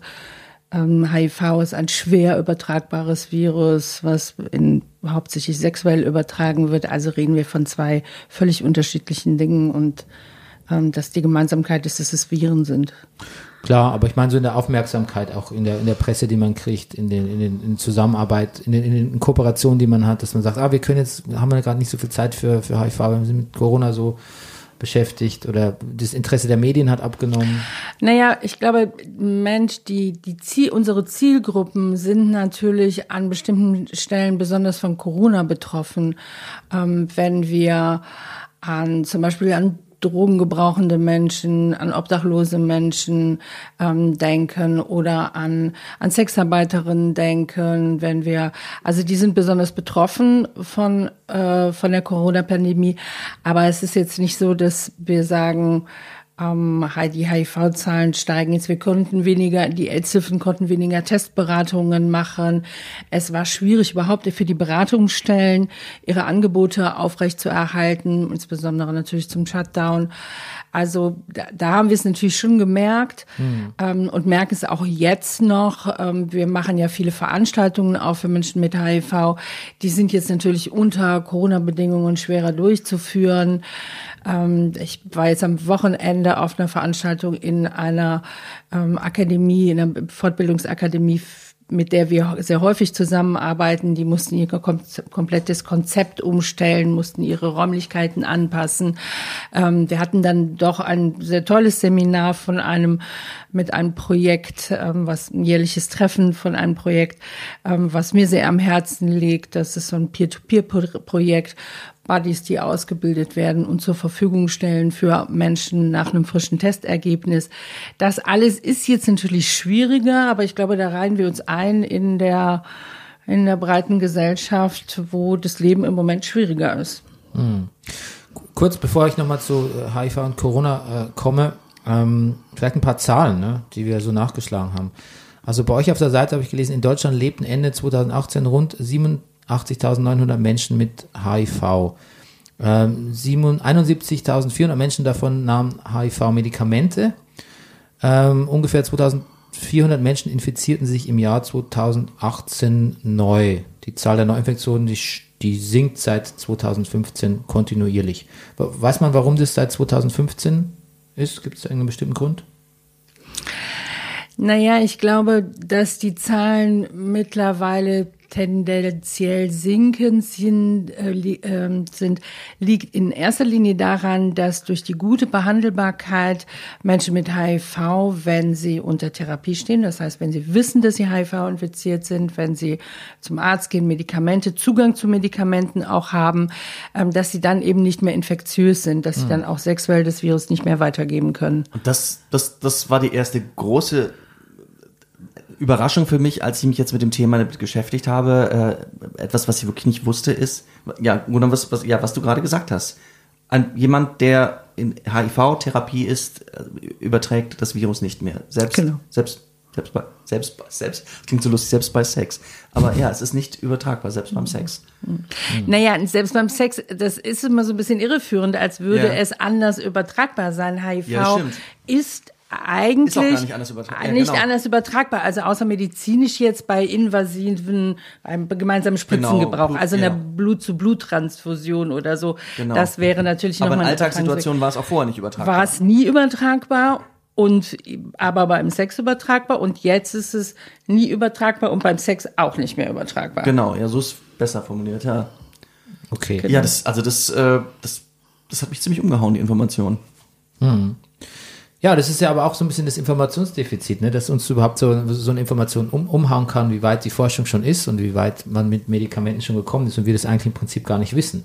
Genau, das ist auch ein großes Anliegen, weil das natürlich für Menschen mit HIV eine enorme Entlastung darstellt, zu wissen, dass sie eben auch beim Sex nicht mehr infektiös sind. Ähm, Und wir auch gerne, gerne hätten, dass die Menschen, die Allgemeinbevölkerung, die Gesamtbevölkerung das auch weiß, ähm, dass es Ja. so ist, weil das, die Hoffnung, die dahinter steckt, ist natürlich, dass ein bisschen die, die Panik vor Menschen Ja, mit HIV, die Stigmatisierung von ähm, die Stigmatisierung abnimmt. Und ähm, deswegen machen wir auch seit einigen Jahren Kampagnen, immer zum Welt-Aids-Tag Wissen verdoppeln, wo wir eben genau dieses Wissen zu, zu der Nicht-Infektiosität unter Therapie ähm, verdoppeln wollen. Ja. Jetzt nochmal kurz zu HIV und Corona. Grundsätzlich habe ich gelesen, ähm, wenn man HIV infiziert ist und vor allem auch unter Therapie, dann macht ähm, Corona nichts Spezielles mit einem. Also es gefährdet nicht, nicht mehr als den Durchschnitts nicht HIV-Infizierten. Aber natürlich, da, da Co- äh, HIV natürlich eine Immunkrankheit ist, ist natürlich mit einer Vorgeschichte von Immunkrankheiten ist natürlich doch wieder ähm, belastbar. Kriegt ihr da viele Anfragen von Leuten, die auch HIV-positiv sind? Oh Gott, was passiert jetzt, wenn ich mit einem Corona-Virus infiziert habe? Ja, das, das war natürlich anfangs die Sorge, dass Menschen mit HIV besonders betroffen sein könnten und besonders schwere Verläufe oder sich besonders, äh, besonders schnell anstecken oder so und so weiter. Aber das hat sich eben in der Realität, zumindest heutige Stand der Wissenschaft, das ist ja alles ähm, im Moment sehr fluide, ähm, hat sich das nicht gezeigt. Wir hoffen auch, dass das so bleibt. Und natürlich, wenn Menschen nicht von ihrer Infektion wissen, dementsprechend ein geschädigtes Immunsystem haben, dann, das zeichnet sich auch ab, dann sind sie natürlich dann doch besonders ähm, betroffen. Aber ja, das, diese Information haben wir sehr schnell und sehr früh auch mm, auf unsere Webseiten, in unseren Medien publiziert. Und ich glaube, dass die meisten Menschen mit HIV das jetzt auch wissen. Vielleicht ein wichtiges Ding noch, ähm, im Zuge dessen, was dich so umgehauen hat, als Information, äh, wenn ein Partner HIV-positiv ist oder vielleicht sogar beide, dann ähm, kann man trotzdem unter Therapie Kinder bekommen, die ähm, nicht Gefahr laufen, auch infiziert zu sein. Ja, bei dem, also bei dem, wenn der, Mann HIV-positiv ist, war das ja nie ein Übertragungsrisiko für das Kind, ähm, sondern immer nur, das Übertragungsrisiko passiert immer nur von Mutter auf Kind, nie von Vater auf Kind direkt, nur über den Umweg der Mutter. Also wenn der Mann die Frau infiziert, dann kann natürlich Ja, dann die genau. Frau. So, und ähm, das konnte man, das weiß man schon sehr lange, dass man das mit Medikamenten doch sehr drastisch reduzieren kann. Das wusste man auch schon, be- bevor wir so richtig Beweise dafür hatten, dass die Therapie auch beim Sex ähm, vor einer Übertragung schützt, ähm, so dass eigentlich heute es, wenn es alles gut läuft, es zu keinen Übertragungen mehr von Mutter auf Kind kommen. Dein Fachbereich ist ja Leben mit HIV. Ähm, das kommt vermutlich, ist nur spekulativ, auch ein bisschen davon, dass du selber betroffen bist auch, oder? Also, dass du eine, dadurch eine Ex Expertise aus dem eigenen Leben hast? Ja, das ist jetzt keine Voraussetzung um die Stelle, aber es ist ein gewünschtes Also ein gewünschtes Mitbringsel für diese, für diese Stelle. Aber natürlich, also wir sind ja eine, eine, eine Organisation, die immer sehr viel Wert auch auf Peer-to-Peer legt und ähm, wir würden jetzt auch für die Prävention von Menschen in den schwulen Lebenszusammenhängen jetzt nicht unbedingt eine heterosexuelle Frau einstellen. Also Genau, das ähm, wäre jetzt kein Ausschlusskriterium, dürfte Nein. man ja auch nicht, aber insofern ist meine HIV-Infektion auch ein gewünschtes Merkmal. Das heißt, du bist HIV-positiv, ist es noch der richtige Terminus? Genau. Ja, okay. Ähm, wann hast du davon erfahren? Oh je, das ist schon lange her, so 1992. Oder, aber da sahst du natürlich noch nicht so. Noch nicht so Nee, da war's, da war die aus. Situation noch nicht so richtig gut und ich habe dann ein bisschen Glück gehabt, ähm, dass ich dann relativ also noch durchgehalten habe, bis die guten Medikamente kamen. Das war so 1996 fing man Ja, so mit den. Kommunisten. 96 Genau, genau war gab es in Durchbruch. Vancouver die Ja. AIDS, ähm, eine Konferenz, wo zum ersten Mal dieses, dieses Kombinationstherapie äh, genau, also vorgestellt wurde, Ja. wo drei, glaube ich, drei verschiedene Medikamente äh, eingesetzt werden, die dann insgesamt dazu führen, ja, dass halt die Viren sich nicht ausbreiten. Ne? Ja, es gibt einfach unterschiedliche Substanzklassen. Das heißt, die, also das Ziel der Therapie ist ja immer, dass das Virus ähm, an der Vermehrung gehindert wird. Und das versucht man, man hat sich den Replikationszyklus, also den Vermehrungszyklus von dem Virus angeschaut und hat eben geschaut, wo könnte man einsetzen, ähm, das, diesen, diesen Zyklus zu stoppen. Und ähm, seit 96 hat man mehrere Substanzklassen, die das an unterschiedlichen Stellen tun und hat die dann kombiniert. Und jetzt, und seitdem nimmt man eigentlich immer so drei Substanzklassen. Okay. Das ist auch immer noch so. Das ist auch immer noch so. Mittlerweile hat sich da ja, also gibt es sehr, sehr viele, in jeder Substanzklasse gibt es viele Medikamente und, in, Okay. und es gibt auch mehr Substanzklassen als drei. Insofern hat man eine ganze Menge Möglichkeiten, diese Medikamente zu kombinieren. Ähm, Und mittlerweile sind sie auch so hocheffektiv, dass man schon wieder dahin geht, nur zwei Substanzklassen zu kombinieren. Und darf ich fragen, als du damals kam das, bist du wegen Symptomen oder war irgendwas, weshalb du einen AIDS-Test hast machen lassen oder kam es, ich frage das, weil ich auch einen Freund habe, der HIV-positiv ist, für ihn kam das sozusagen so, ich glaube, wegen einer Warze damals zum Auge gegangen und, und da hat Arzt gesagt, diese Warze ist, das haben, kann vorkommen bei Leuten, wo das Immunsystem schwach ist. Wir sollten mal einen Test machen. Wie war das bei dir? Nee, ich hatte keine Symptome. Ich hab, ich brauchte ein Gesundheitszeugnis, weil ich in der Lebensmittelbranche gearbeitet habe und saß dann da so im Wartezimmer des Gesundheitsamts und dann hing da so ein Plakat und da stand drauf, machen Sie hier anonym und kostenlosen HIV-Antikörpertest. Und bin dann so mein Leben durchgegangen, habe gedacht, okay, ich bin jetzt Ende 20, habe ähm, doch das ein oder andere Mal Sex ohne Kondom gehabt. Das ist durchaus vorgekommen, fand ich jetzt auch nicht so ungewöhnlich mit Ende 20. Und ähm, ja, und dann habe ich gedacht, ach, die mache ich jetzt mal mit. Und dann stellte sich ja eben heraus, dass der positiv war. Wow. Ja. Ab wann konntest du dann, hattest du Zugriff auf das Medikament dann schon ab 96 oder? Ja, ja, ja, ich ähm, hatte sogar schon ein bisschen vorher Zugriff auf, auf Vorstufen. Also es gab dann Studien, die das ja erstmal auf den Markt gebracht haben. Und zu dieser Zeit ist ja ein bisschen besonders in der, in der HIV-Behandlung insgesamt gewesen, dass man, weil es ja eben auch in den 80er Jahren gar nichts gab und die Menschen wirklich sehr elendig ja auch gestorben sind, dass man die Medikamente in Schnellverfahren auf den Markt gebracht haben hat und sehr früh eben auch die Patienten das zur Verfügung gestellt ha ähm, hat. Und insofern hatte ich auch schon relativ früh, um 96 auf jeden Fall, ähm, Zugang zu diesen Therapien.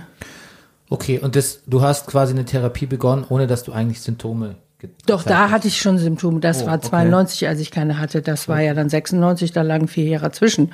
Okay, also da gab es auch dann Okay. schon eine, eine, eine Krankengeschichte, eine verschärfte. Ja. Ja.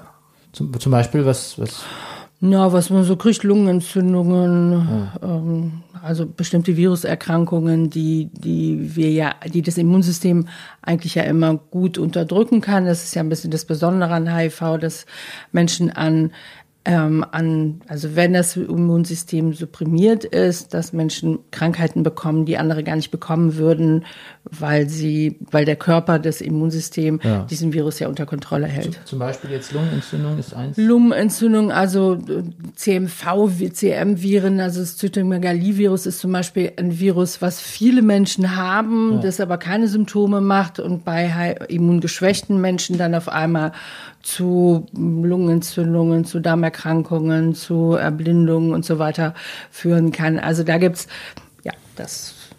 Ja, also wie, wie, wie, schützt man sich vor Immunerkrankungen? Geht man möglichst wenig aus dem Haus, versucht möglichst wenig Menschenkontakt zu haben, also in, in der Zeit, wo... Das ist ja heute überhaupt nicht mehr die Lebensrealität. Also heute Nee, zu der komme ich gleich, aber das Ähm, interessiert mich, ja, wie, das, ja. wie das damals war. Ja, viel kann man da nicht gegen machen. Also das, ja, man kann natürlich gucken, dass man Menschenmassen jetzt vermeidet, aber letztendlich viel kann man da nicht machen.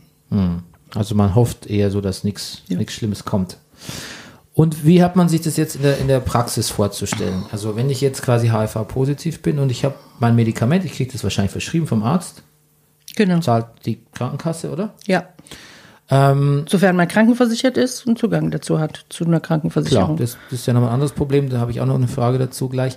Ähm, wie, wie sieht es aus? Also wie nimmt man es ein? Wie oft am Tag? Wie, ist da die, wie sieht das aus in der In der Praxis? Regel ist es heute einmal täglich eine Tablette. Gibt es Nebenwirkungen?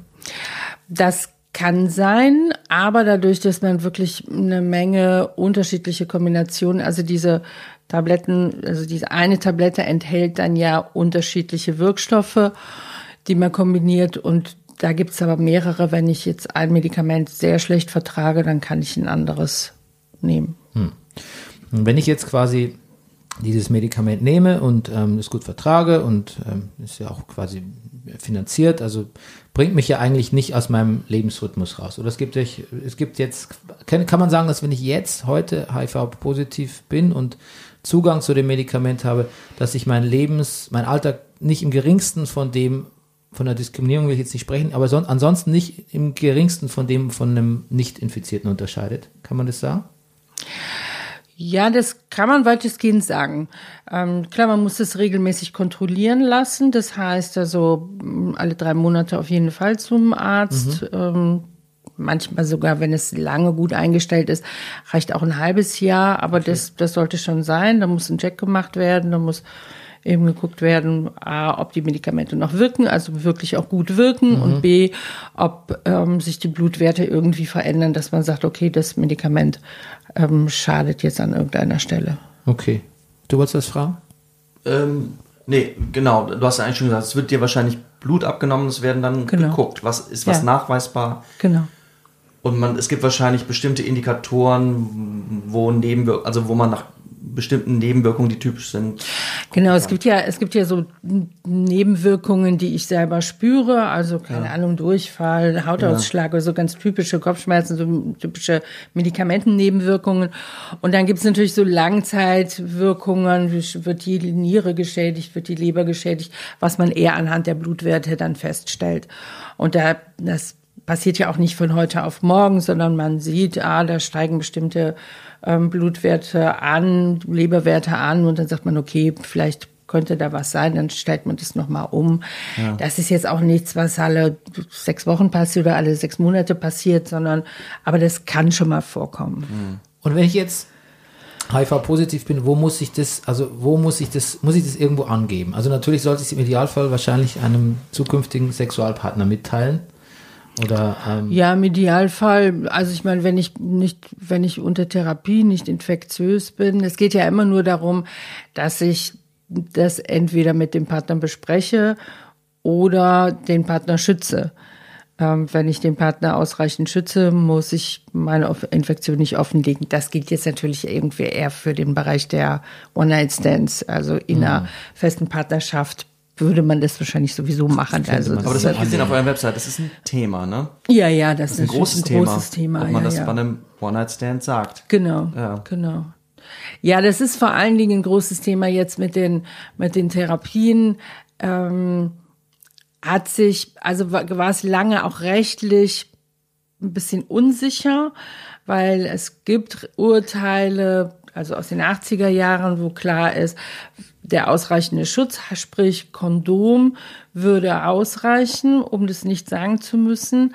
Ja. Ähm, aber wenn man kein Kondom benutzt, dann muss man es sagen, weil es sonst strafrechtliche Konsequenzen hat. Ja, ja. Das ist ein bisschen Besonderheit der HIV-Infektion. Normalerweise würde das ja, also ist eine Übertragung einer Erkrankung ja keine Straftat. Das heißt, wenn ich jetzt in der Pandemie haben wir es ja wieder so ein bisschen auch, ist es ja wieder mehr ja. Thema auch. Aber normalerweise jetzt außer Pandemiefälle, wenn ich mit einer Grippe in den Bus steige, dann wird nachher keiner überprüfen, ah, der hat jetzt zehn Leute angesteckt, genau. der wusste, dass er eine Grippe hat. Wusste der oder wusste der nicht, dass er eine Grippe hat? Mhm. Wenn er das wusste, dann ähm, genau. wird er strafrechtlich verfolgt. Diese Situation hatten wir bei HIV bei anderen Erkrankungen hatten wir sie bisher nicht. Jetzt in der Pandemie fangen wir wieder damit an, deswegen gibt's da vielleicht auch ein paar Parallelen. Ähm, aber wie gesagt, und das war in der Anfangsphase war es so, als es bekannt wurde, dass eben die Therapie auch wirksam und zwar gen mindestens genauso wirksam schützt wie ein Kondom. Ja. Reicht das denn aus? Muss ich das denn nicht sagen? Da gab's eine Rechtsunsicherheit auch für die PatientInnen oder für Menschen mit HIV bis manche Richter haben das anerkannt als Schutzmethode, andere nicht, denen war das zu unsicher, aber mittlerweile ist die Studiendatenlage wirklich so gut und ähm, dass man eigentlich davon ausgehen muss, dass Richter das anerkennen. Okay. Diskriminierung ist aber auf jeden Fall ein Thema für euch. Ja, das ähm, ist eigentlich das Hauptthema des ja, Lebens ne? mit HIV, ja.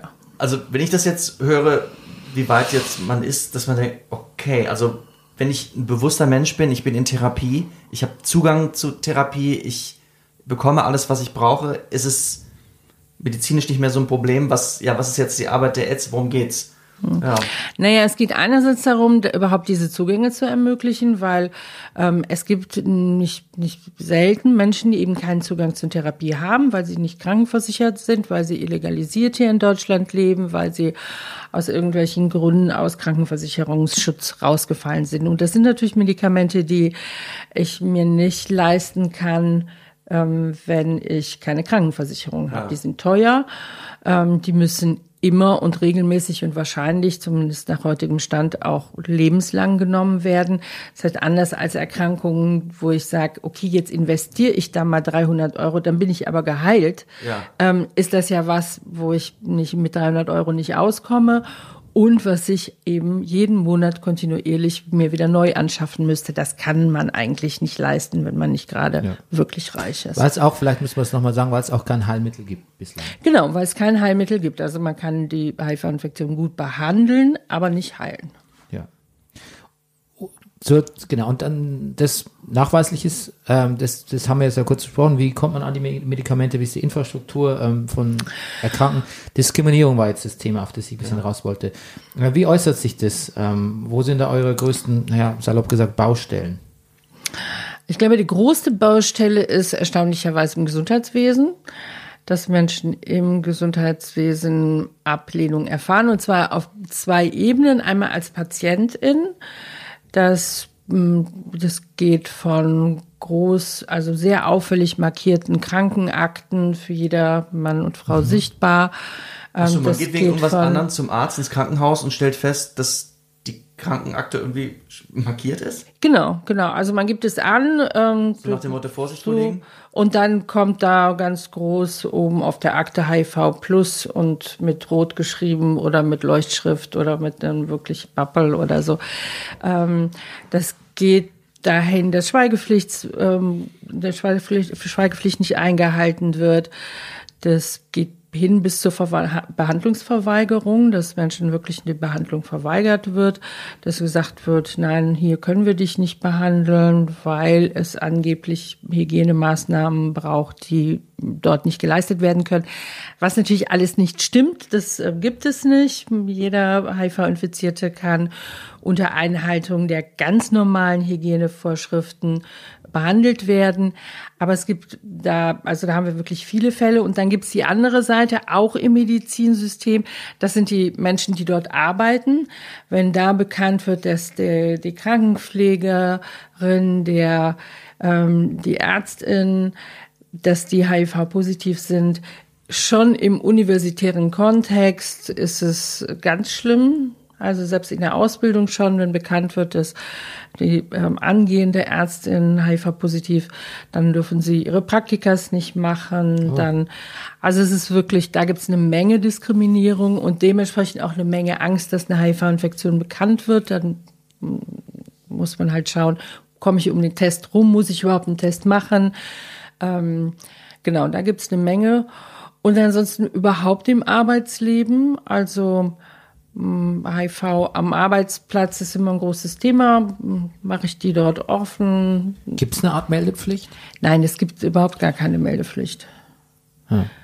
Also es gibt, es gibt nur ganz, ganz wenige Berufe und das sind zum Beispiel Chirurgen, die ganz bestimmte Tätigkeiten ausüben, die sehr verletzungsträchtig sind, mhm. weil man irgendwie in stark eingeschränkten äh, Sichtfeld operieren muss, hintenrum und so weiter. Ja. Ähm, dann, äh, dann, da gibt es ein erhöhtes Risiko und die müssen regelmäßig einen Test machen. Ähm, und ansonsten gibt es überhaupt gar keine Einschränkungen, also und muss es dementsprechend auch nicht melden. Mhm. Also der Koch, die Krankenschwester, die, die äh, Erzieherin oder so, da gibt es keine Einschränkungen, die müssen es auch nicht melden gibt's also denkbar wäre zum Beispiel auch, dass es irgendwie Schauspieler, Spitzensportler etc., Personen des öffentlichen Lebens gibt, die HIV-positiv sind, wo wir es aber nie erfahren werden. Das ist durchaus denkbar. Ja. Wie ist es denn jetzt, wie ist es denn jetzt mit dem, also gibt's gibt's diese Diskriminierung noch von, von Homosexualität in Bezug auf, auf HIV? Dass man sagt, das ist tatsächlich das sind, im, im Sinne von, das sind, ähm, ja, wie, wie nennt man das? Sexuelle. Ähm also ich lese dir kurz was vor. Äh, im in Deutschland brachte der Spiegel erstmals am 31. Mai 1982 unter dem Titel Der Schreck von drüben äh, was über AIDS, äh, da wurde es noch als Schwulenpest und homosexuellen Seuche bezeichnet. Ja, genau. Das, ob das noch drin ist in den Köpfen, ist doch die Frage, oder?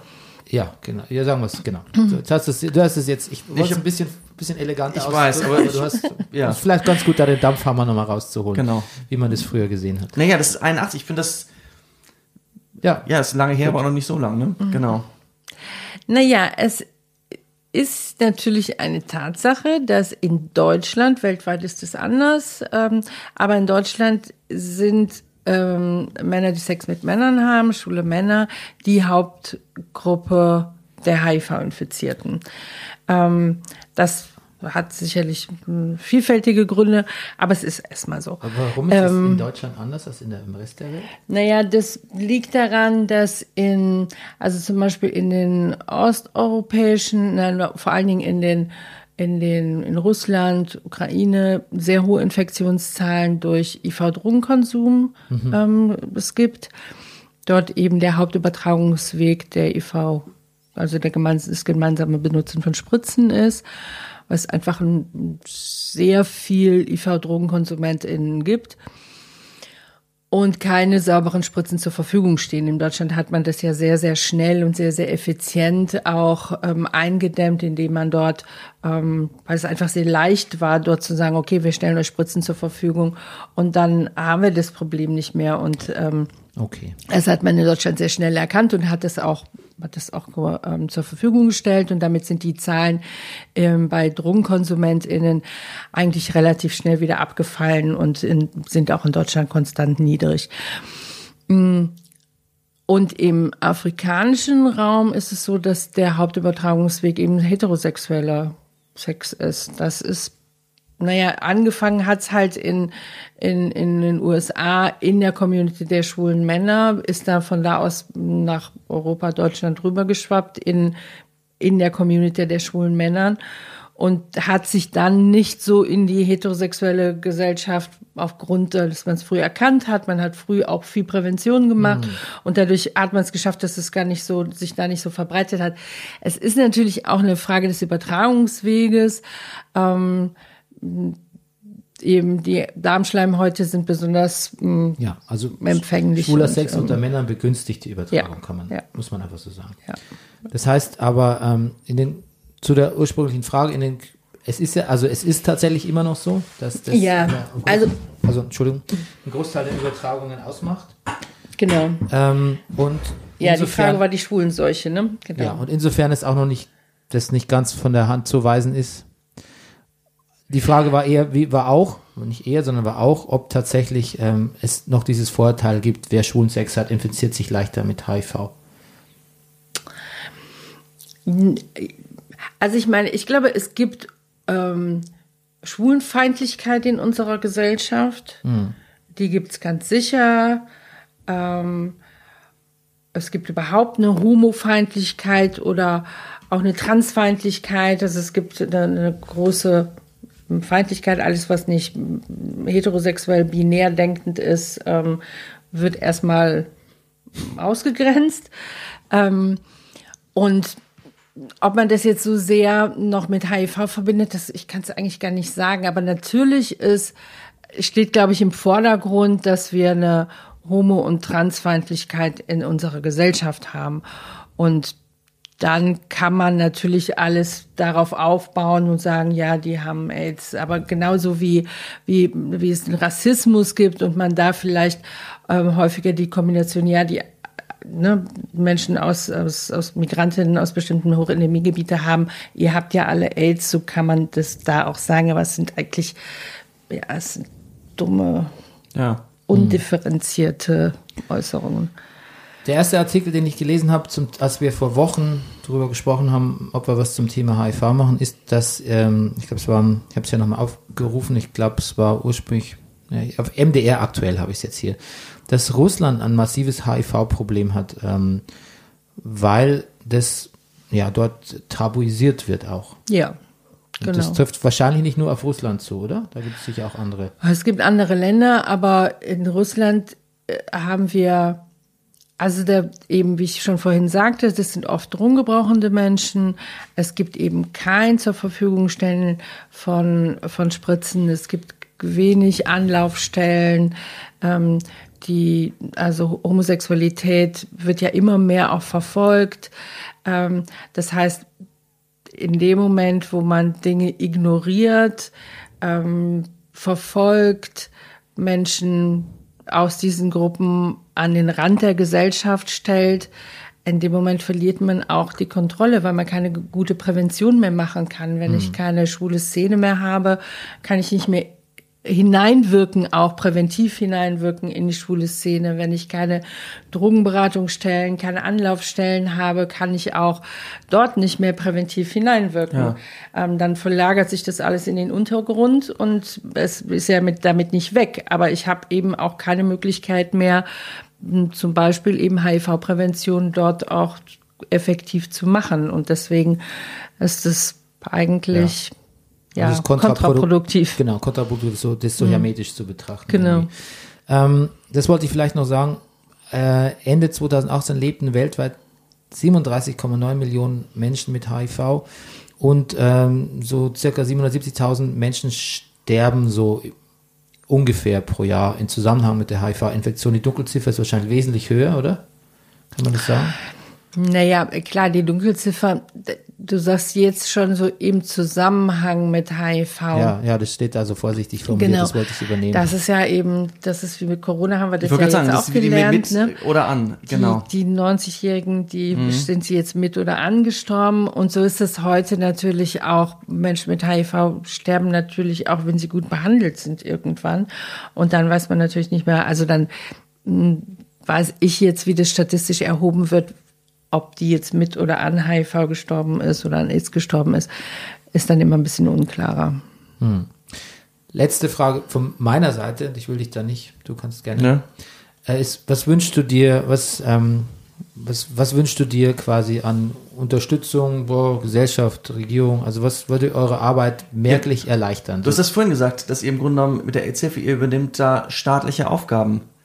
Macht ihr im Auftrag des Staates das, weil gesagt, ihr macht das Ja. oder ja genau. Oder Ja. oder müsst ihr es machen, weil es der Staat nicht macht?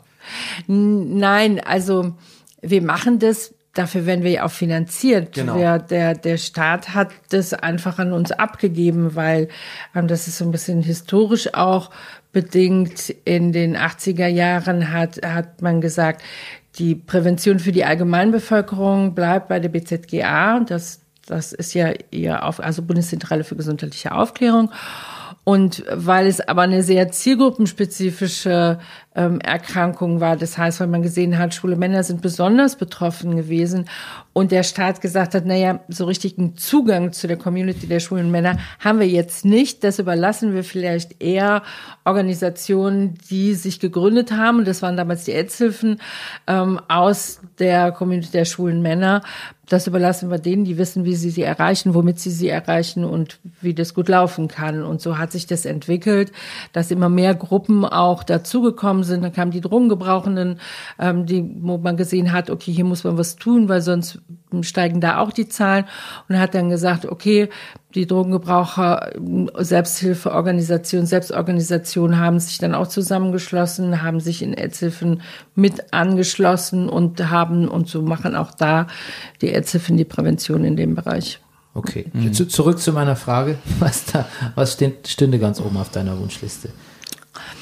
Naja, also gesellschaftlich steht auf meiner Wunschliste, dass sich Menschen damit mehr befassen und, und eben ihr Wissen nochmal auffrischen und das wirklich auch verankern, ähm, dass eine HIV-Infektion einen nicht anspringt wie Corona und dass man also ein bisschen gechillter damit umgeht und dem, dementsprechend auch Menschen mit HIV nicht ausgegrenzt werden. Staatlich würde ich sagen, ist das Thema ähm, Zugang zu Versorgung, also Menschen, die keinen Zugang zu Versorgung haben, sich aber hier in Deutschland befinden, warum und unter welchen Umständen auch immer, die müssen einen Zugang zu einer HIV-Therapie haben, weil sie sonst einfach sterben oder nur miserabel überleben. Ähm, ja, im Bereich von der Drogenpolitik, ich glaube, wir haben eine restriktive Drogenpolitik, die einfach dringend überholungsbedürftig ist. Ähm, und an Menschen mit HIV würde ich mir wünschen, dass sie manchmal ein bisschen mutiger sind und ein bisschen selbstverständlicher mit ihrer HIV-Infektion umgehen.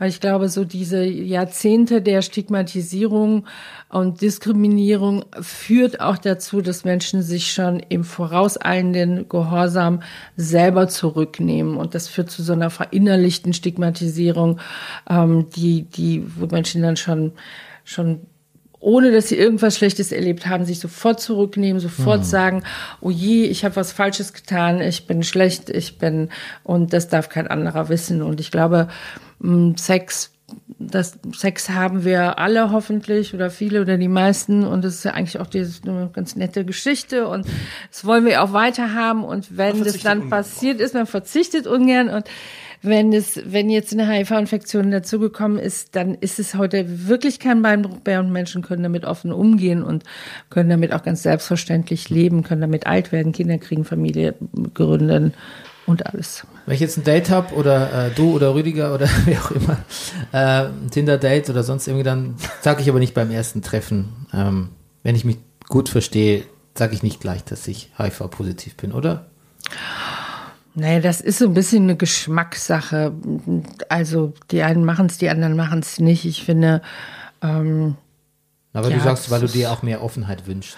Ja, aber ich meine, das beim ersten Date, das ist immer so eine Sache, was erzähle ich beim ersten Date? Also erzähle ich auch nicht irgendwie von meinem, keine Ahnung, von meinem Fußpilz oder von meinem, von meiner Gastritis oder sonst irgendwas. Also manche tun das schon, Ja, und oder eben, manche tun's, manche finden, das ist wichtig Also man oder ist auf jeden Fall schlauer danach. Ja, Manchmal. ja, und Wie der ne, reagiert. Also, man erzählt eh nicht die ganze Lebensgeschichte. Das, also es ist ja überhaupt auch nicht. Und was man erzählt, das muss, glaube ich, jedem selber überlassen bleiben. Der eine sagt das und der andere das. Ja, das ist Aber man muss es nicht. Nein.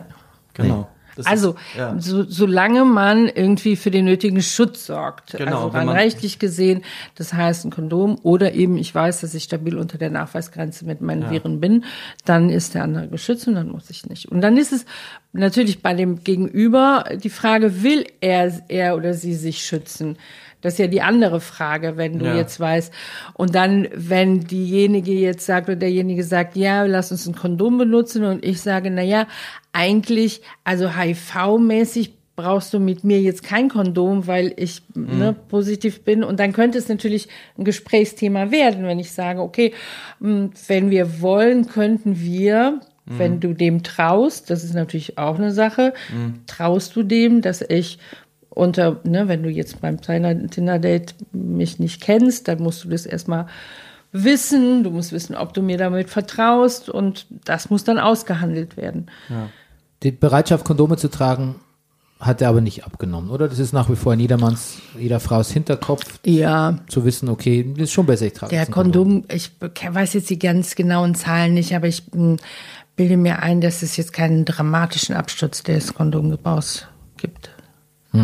Ja, also ich, ich denke, das ist, das ist Usus geworden irgendwie. Ja, es ist Usus, aber es ist eben auch nicht flächendeckend und das ist nie gewesen und das wird es auch nicht Ja. sein und es gibt in bestimmten ähm, Gruppen wird's mehr gebraucht und in anderen Gruppen weniger. Also mh, ja, ich glaube Aufklärung ist weiter nötig.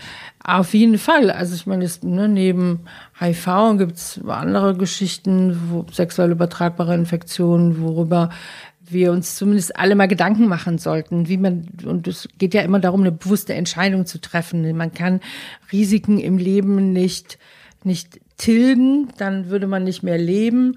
Ähm, aber man muss Risiken handelbar machen. Man muss sie, muss sich dessen bewusst sein, sich informieren und dann sagen, okay, das gehe ich ein und das gehe ich nicht ein. Wenn ich Fallschirm springe, weiß ich auch, dass es bestimmte Risiken gibt und doch manchmal tun es Menschen und im Flugzeug steigen, Auto fahren, über die Straße gehen, Fahrrad fahren, das sind alles Risiken, die oder Dinge, die mit Risiken verbunden sind und so ist das beim Sex auch. Da gibt es bestimmte Risiken, die muss ich reflektieren und dann kann ich schauen, wie ich mich vor, vor bestimmten Dingen schütze. Ich wäre am Ende meiner, nicht meiner Weisheit, meiner, meines Sendeablaufs angekommen. Jetzt die Frage, haben wir dich irgendwas nicht gefragt, wo du denkst, warum konnte ich das nicht noch loswerden? Möchtest du noch was loswerden? Och nö, ich glaube nicht. Ich fand's, ja, schön ist der falsche Ausdruck, ich fand's, aber ich fand's interessant und mir war es irgendwie schön, da zu dem Thema irgendwie ja, zurückzukehren, muss man auch sagen. Es gab Zeiten, wo ich mich mehr damit beschäftigt habe, das muss ich zugeben. Gut, vielen Dank, liebe Heike Gronski. Wenn man noch mehr wissen will zu dem Thema, dann natürlich auf der Seite der Deutschen AIDS-Hilfe. Man kann dich auch persönlich da fragen. Ne? Du bist Absolut. auffindbar. Ich du bin möchtest, auffindbar. möchtest auch angesprochen werden. Klar, auf jeden Fall. Okay. Vielen Dank fürs Kommen. Sehr gerne. Es Und hat mich ein- gefreut, hier zu sein. Ja, schönen Tag noch. Dankeschön. Und wir sagen auch Tschüss. Tschüss, vielen Dank. Bis zum nächsten Mal.